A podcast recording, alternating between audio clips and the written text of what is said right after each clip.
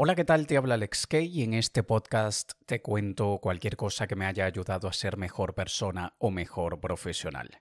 Esta semana quiero hablar sobre la importancia que tiene el ego para conseguir lo que nos proponemos.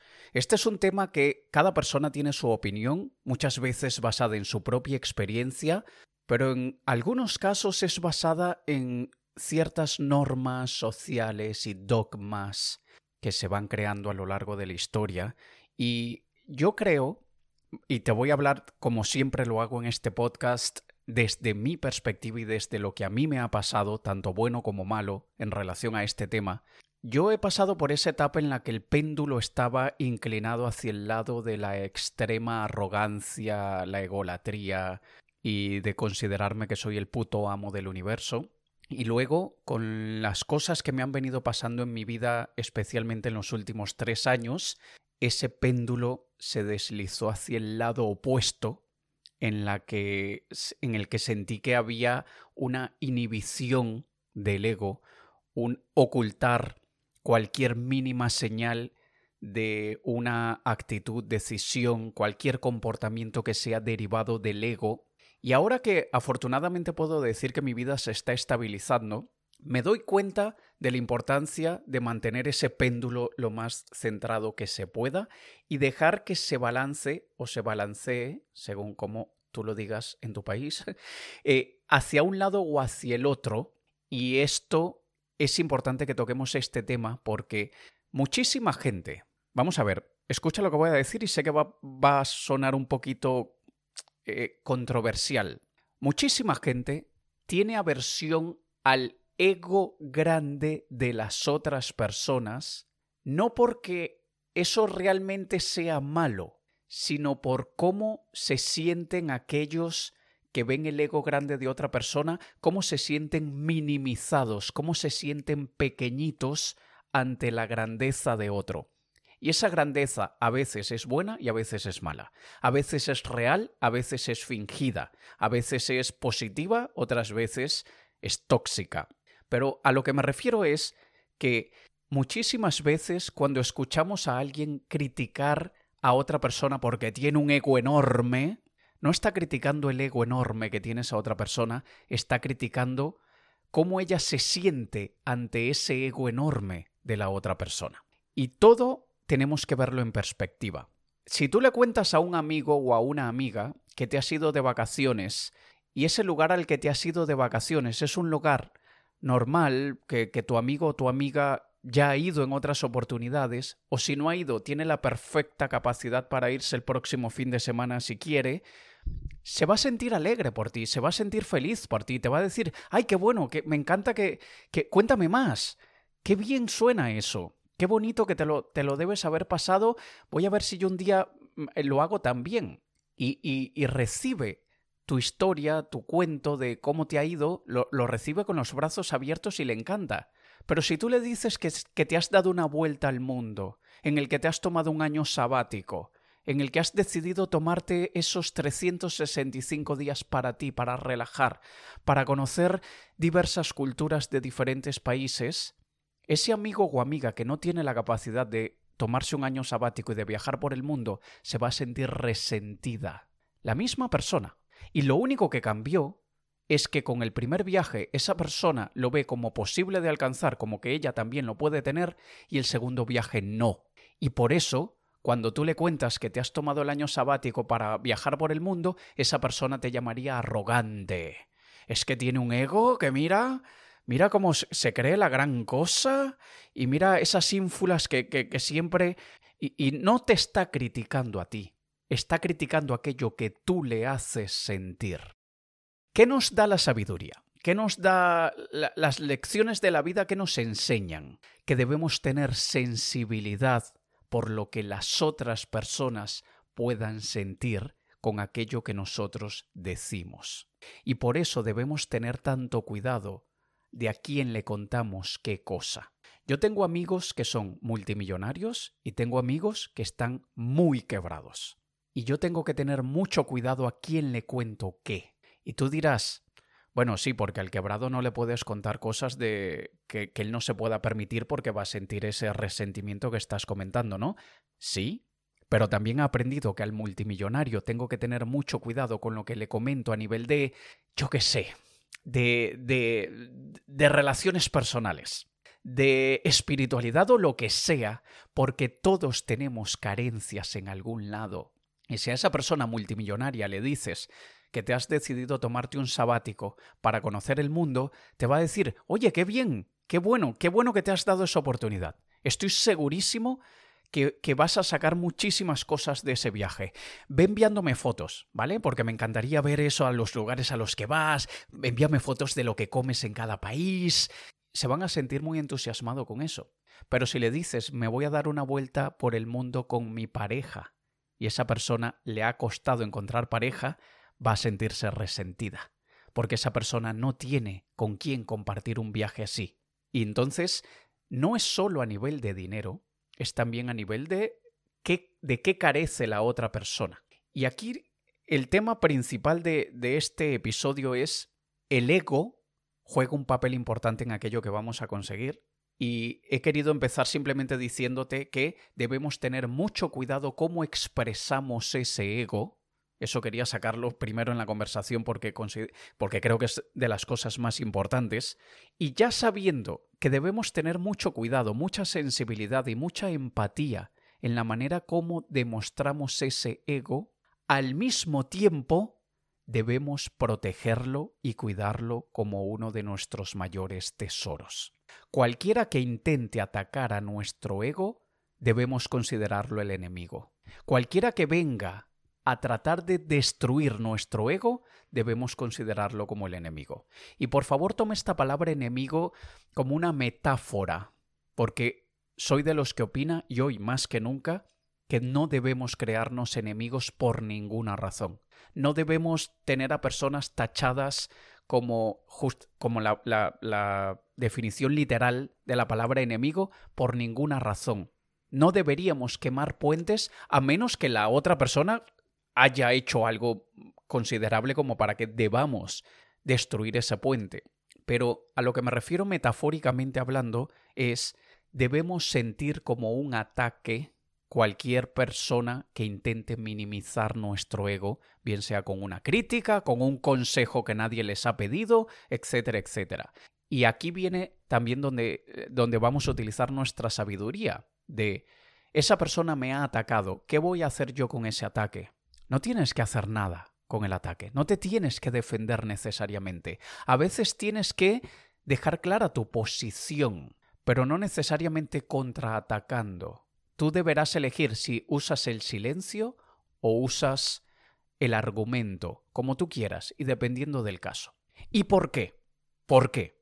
El ego es súper importante para alcanzar grandes cosas. Es por el ego que nosotros soñamos a lo grande. Es por el ego que nosotros queremos dejar una huella en este mundo. Y mientras más grande la huella, más grande la manifestación del ego. Y lo que yo he aprendido es simplemente a tener sensibilidad en la demostración del ego, no inhibir ni minimizar mi impulso de dejar una huella positiva en este mundo. Recientemente me pasó que me han estado invitando varias personas a un evento que hay en Madrid en octubre que no es lo mío. Y cuando digo invitando es invitando como asistente, como, como parte del público, para sentarme allí y asistir al evento. Y ese evento no es lo mío porque yo considero que está muy por debajo de mi nivel. ¿Quién hace ese juicio de que está muy por debajo de mi nivel? El ego. ¿Es un ego tóxico? En mi opinión no lo es porque simplemente es una manifestación o una manifestación no es la palabra que quiero utilizar, es una expresión de la conciencia que tengo de mi nivel. Simplemente tengo claro el camino que he recorrido, lo, por todo aquello por lo que he pasado, y sé que me encuentro en un nivel superior al de ese evento. Y tanto como una que otra persona me lo ha dicho, y probablemente tú lo podrás pensar también, sí, pero es que podemos aprender siempre algo de los demás. Tienes toda la razón del mundo. Es verdad, siempre podemos aprender algo de los demás. Pero como estrategas debemos analizarlo como cualquier decisión de negocio. ¿Cuánto es la inversión de tiempo, de dinero y esfuerzo que tengo que hacer según el retorno que voy a obtener?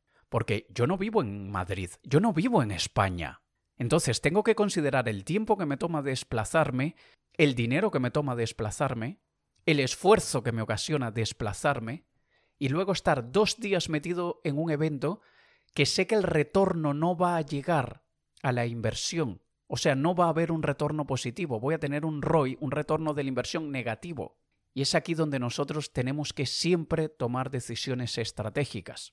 Y esto lo comento porque una de las personas que me invita me lanza una indirecta diciéndome, sí, claro, tú te consideras eh, el, el, dios del mundo y por eso consideras que todas estas cosas son inferiores a ti. No, no me considero eso, pero debemos tener muy claro cuál es la posición que estamos ocupando en este momento en la vida. Y hay que dividir aquello que nosotros sentimos versus la percepción que los demás tendrán sobre aquello que sentimos. Y cuando estamos hablando de negocio, y ya te lo comenté en otro episodio de este podcast, que no debemos mirar a los competidores, no debemos prestarle atención a nada de lo que hagan los competidores porque nos contaminamos. Imagínate que Joaquín Sabina decida ir al concierto de otro artista que, por un lado, no es su mismo género musical, vamos a decir que es de reggaetón, y segundo, es un artista que lleva cinco años, ocho años en el mercado, cuando Joaquín Sabina es una eminencia y referencia de la música hace décadas. ¿Estaría Joaquín Sabina en el lugar correcto al haber asistido a un concierto de reggaetón de un reggaetonero que lleva cinco, seis, siete, ocho años cantando, o si se le puede llamar cantar a eso, estaría en el lugar errado, está en el lugar equivocado. ¿Cuándo yo consideraría que Joaquín Sabina debería estar en ese concierto? Cuando la persona que está en ese concierto es su amigo o su amiga, está ahí por apoyo moral, por amistad, por demostrar de que aquí estoy yo apoyándote. No me gusta tu música, no es lo mío, te respeto a ti como profesional y te respeto como amigo y por eso estoy aquí para apoyarte, entonces allí claro que sí. O puede que Joaquín Sabina sea su mentor, un poquito loco el concepto de Joaquín Sabina ser el mentor de un reggaetonero, pero bueno, tú me entiendes. O porque hay otro tipo de interés comercial, empresarial, para que Joaquín Sabina esté allí en la audiencia. De resto, no hay ninguna razón para que él esté allí. Y tú, en tu caso, tú eres Joaquín Sabina en muchos aspectos. Tú no deberías rebajarte, entre comillas, a actividades que están muy por debajo de tu nivel y no deberías rebajarte actividades que tienen algo que podría considerarse grande, que podría considerarse que lo han hecho muy bien, y en este caso vamos a hablar de popularidad, que es como que lo que muchísima gente busca hoy en día. Este evento del que te estoy hablando, en ediciones anteriores han, han metido un montón de gente en la audiencia, sé que han metido un montón de gente gratuita, porque a mí me han invitado tres, cuatro personas distintas y me dicen tengo 20 entradas gratis y que quería darte unas para ti, para tu equipo. Y así, si me lo han dicho tres o cuatro personas, y me imagino que tendrán a 10, 20 o 30 regalando 10, 20 entradas. Entonces, esto es simplemente para decirte que probablemente 70, 80%, 80 de las personas que están en ese evento están allí de forma gratuita, que no es tan inusual es bastante usual que en esos eventos metan a gente gratuita porque luego les venden por un tubo. Luego es para venderles este programa y el otro programa y el otro programa. Y por eso es que están allí de forma gratuita. Y no lo critico. Es, simplemente una metodología que se utiliza en el mundo de las conferencias y en el mundo empresarial. E, e, es otra forma de, de marketing y ventas, ¿vale? Pero aquí lo que quiero decir es, una persona de las que me invita me dice, pero es que en ediciones anteriores han metido a mil personas. Tú no has hecho eventos con mil personas. No, es verdad. Yo nunca he hecho eventos con mil personas. Yo, el evento mío propio en el que más gente han ido han sido casi 200 personas, de las cuales alrededor de 30% tenían una entrada gratuita. Entonces, más o menos unas 50 personas, más o menos 60 personas probablemente estaban allí asistiendo de forma gratuita y las otras 120 o 130 pagaron. Pero si me juzgo yo a mí mismo solamente por la cantidad de personas que meto en un evento, lo estoy haciendo muy mal, porque ¿es solamente eso? ¿Es como juzgar a una persona solamente porque es atractiva físicamente y no tomar en cuenta todas las otras características? ¿Es solamente eso que yo busco? ¿Belleza? ¿Es solamente eso que yo busco? ¿Popularidad? ¿Culos sencillas, como llamamos en el mundo de los eventos, de cuánta gente está asistiendo a, a ese evento? Es absurdo. Eh, únicamente juzgarnos por una de las características. Pero nosotros debemos saber en qué posición estamos y entender que esa evaluación de la posición en la que estamos es basada en el ego. Es el ego quien está haciendo ese juicio. Ya te había comentado en otros episodios anteriores de la técnica de programación neurolingüística llamada las partes. Escúchalo si no lo has escuchado en el episodio que se llama algo así como eh, creo que la técnica más efectiva para superar tus pensamientos negativos, creo que es ese. Y yo tengo dentro de mí un personaje que yo le he llamado Adonis, porque es el que se cree el amo del universo. Es esa voz interior mía que se afecta muy fácilmente cuando le tocan el ego. Y lo que comento yo en ese episodio es que no debemos matar a nuestro Adonis, pero debemos tenerlo allí con una correa como un perro, amarrado, controlado, porque tiene mucha fuerza, es muy violento en ocasiones, muy agresivo en el trato, en la manera de expresarse, especialmente cuando a ese perro le has metido la mano en la comida. Por muy cariñoso que sea el perro, hay perros, especialmente los de guardia, que si le metes la mano en la comida te va a morder. No le metas la mano en la comida. Y ese Adonis es así. Pero no quiere decir que sea inútil, cumple un papel, y un papel muy importante porque gracias a ese Adonis que todos llevamos dentro, es que nosotros queremos hacer cosas grandes y nosotros queremos dejar un impacto positivo en el mundo. Es malo cuando ese Adonis comienza a tomar decisiones de nuestras otras partes y se mete en asuntos que, donde no le han llamado. Pero cuando él tiene que salir, tiene que salir y tienes que dejar que él salga. Escoge muy bien tus batallas y no dejes que Adonis arme una guerra en un momento innecesario, en un lugar innecesario, con alguien con quien no debía montarse una guerra. Pero deja que Adonis cuide tu castillo y no deje que cualquiera venga a invadirlo. Y todo esto que te estoy diciendo es para compartir contigo mi experiencia y mi perspectiva en relación a cómo el ego nos hace grandes. Si no queremos dejar una huella grande en el mundo, si no queremos impactar de forma positiva en el mundo, obviamente ese Adonis va a ocupar un papel muchísimo más insignificante en nuestra vida, no se va a dejar ver tantas veces.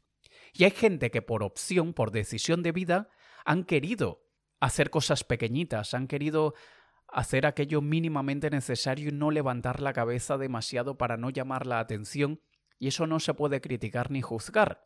Como la película y la historia y el libro Divergente, están aquellos que son los gladiadores, los defensores, están aquellos que son del pensamiento lógico y crítico, están aquellos que son los de compasión y empatía.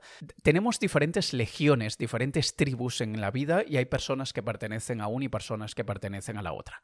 Pero tú no esperes que Cristiano Ronaldo, que Rafa Nadal, que Tiger Woods, que mm, Michael Jordan, que Elon Musk, Steve Jobs, Serena Williams hayan hecho todas las cosas, cosas enormes que han hecho sin un gran ego gobernando ese deseo de ser los mejores del mundo.